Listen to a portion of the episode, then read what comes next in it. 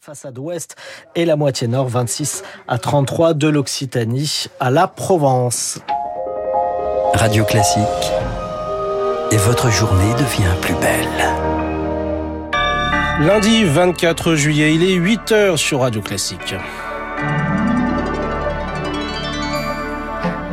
La matinale de Radio Classique Eric. Quel bilan pour Emmanuel Macron après les 100 jours et surtout quel chantier pour la rentrée? Première interview présidentielle du président de la République depuis le remaniement gouvernemental à la mi-journée. L'Espagne connaîtra-t-elle à nouveau l'alternance? Après 5 ans au pouvoir, la gauche de Pedro Sanchez donnait battue, mais rien n'est encore gagné pour le candidat de droite Alberto Núñez Feiro, faute de majorité. Plus de 30 000 touristes évacués de l'île de Rhodes pour fuir l'avancée des flammes. Vous entendrez le témoignage d'une Française sur place. Radio classique. Et donc Marc, après l'adoption définitive de la réforme des retraites, Emmanuel Macron s'était donné 100 jours pour apaiser le pays, délai désormais écoulé. Euh, le chef de l'État s'exprimera d'ailleurs aujourd'hui à la mi-journée sur l'action de l'exécutif, interview dans le journal de 13h sur TF1 et France 2 depuis la Nouvelle-Calédonie. Euh, pour le politologue Bruno Cotresse, Emmanuel Macron aura déjà les yeux rivés vers la rentrée en raison euh, d'un bilan des 100 jours qui peut apparaître un peu trop maigre par rapport aux ambitions affichées en avril. Bruno Cotresse. Il avait donné deux objectifs à Elisabeth Borne. Renouer le dialogue social au lendemain de la réforme des retraites. Il y a eu une récente réunion avec les syndicats, mais on ne peut pas pour autant dire que la réforme des retraites a été euh, soldée. Et puis, il lui avait fixé comme objectif d'essayer d'élargir la majorité. De ce point de vue-là, ben, on a toujours le même problème. Il n'y a pas de majorité absolue. Mais au minimum, on va dire que le chef de l'État a essayé de se remettre sur le chemin pour envisager une, une rentrée avec un agenda très important pour la rentrée et essayer le, mieux possible de tourner la séquence réforme des retraites et émeute dans les banlieues. Le politologue Bruno Cotresse.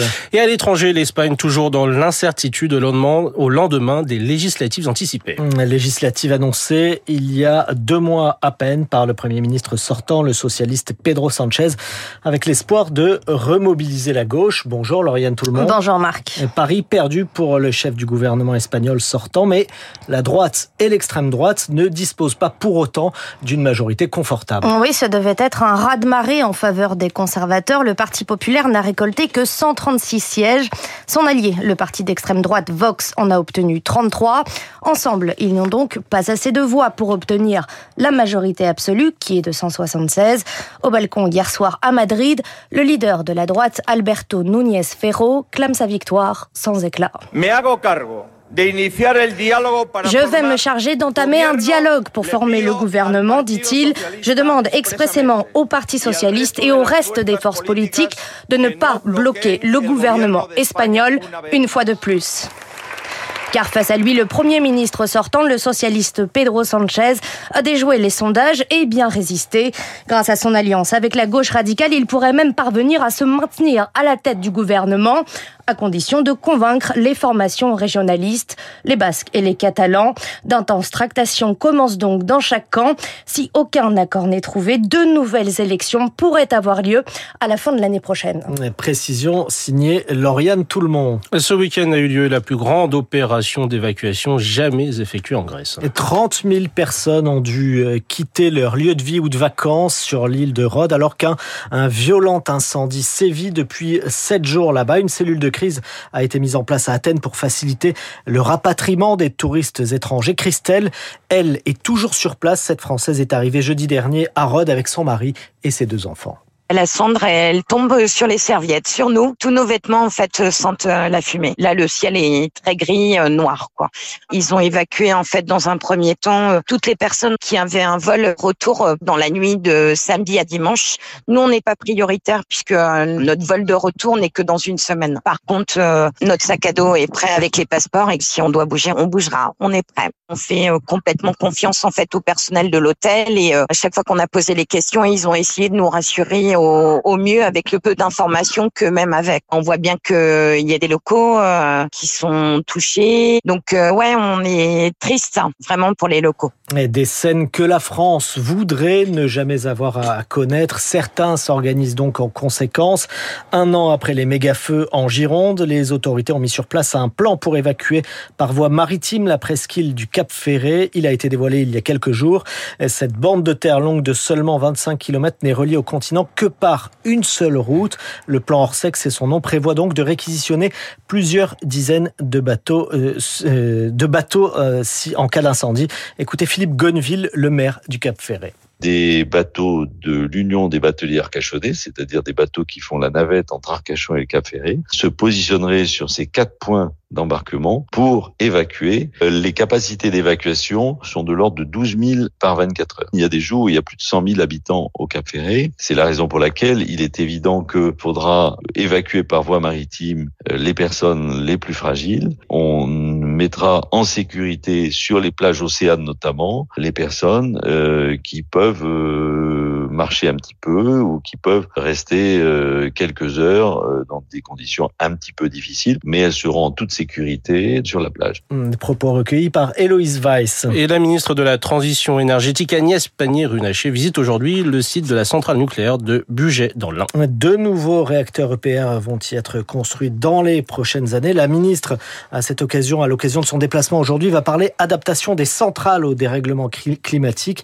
L'enjeu est de taille alors que les canicules et la sécheresse risquent de perturber de plus en plus souvent le bon fonctionnement du parc nucléaire. Les précisions de Zoé Pallier. Les centrales nucléaires sont toutes construites en bord de mer ou près d'un fleuve.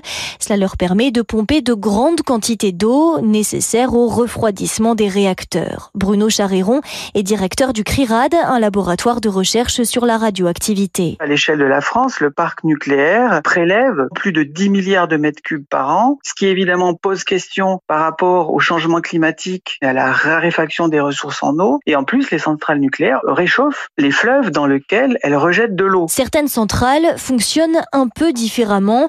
L'eau prélevée est réutilisée après avoir refroidi les réacteurs. On parle de circuit fermé. Cette méthode devrait être appliquée aux prochains EPR, mais elle a ses limites, précise Thibault Lacombe, ingénieur spécialisé dans les risques climatiques. Dans un circuit fermé, le, le besoin en eau est beaucoup moins important puisque vous réutilisez l'eau. Vous avez des rejets thermiques qui sont moins importants aussi, vous réchauffez moins le fleuve. Par contre, une partie de l'eau qui est utilisée est évaporer et sur des fleuves qui ont des petits débits, ça devient significatif. EDF cherche donc de nouvelles techniques pour pouvoir récupérer cette eau évaporée. L'entreprise se dit à pied d'œuvre pour concevoir des EPR encore fonctionnels en 2100. Zoé Pallier. Et la fin de la grande boucle, le Tour de France est terminé hier avec cette victoire très attendue. Elle a été euh, Tour de France remportée une deuxième fois par le Danois Jonas Vingegaard avec 7 minutes 29 secondes d'avance sur le Slovène Tadej Pogacar sur les Champs-Élysées, donc à Paris, à l'issue euh, du sprint final. Notre reporter Noé Girard Blanc s'est glissé parmi les spectateurs. Des drapeaux danois en surnombre pour cette dernière étape. Kurt en a deux dans son sac. Il a fait le déplacement pour supporter le vainqueur du tour Jonas Vingegaard, mais surtout pour profiter de l'ambiance du tour. On est allé sur plein d'étapes, dans les montagnes notamment. Et à chaque fois, c'est la fête. Il y a toujours plein de monde qui passent tous un bon moment, qui discutent ensemble, qui font la fête, le tout dans une très bonne ambiance. Mais pour Benoît, l'étape à Paris n'est pas la meilleure de toutes. Ah, honnêtement, dans le Jura, c'est un peu mieux. Il y a un peu plus de dénivelé, mais sinon, à Paris, on va dire que c'est un peu mythique comme c'est l'arrivée, c'est un peu plus détendu, on a plus de temps pour les voir parce qu'ils passent plusieurs fois sur les champs. Après, il y a beaucoup de monde, mais bon, ça va être sympa. J'espère, du moins, ils arrivent là. À chaque passage des coureurs, la foule s'enflamme, perche à selfie, escalade dans les arbres. Chacun a sa technique pour tenter d'apercevoir les coureurs. Marine, elle, est montée sur les épaules de son copain. De là-haut, elle observe aussi la foule cosmopolite. Il y a des familles, il y a des, il y a des jeunes, des personnes âgées, il y a un peu de tout, toutes les euh, nationalités, donc euh, c'est assez sympa quoi.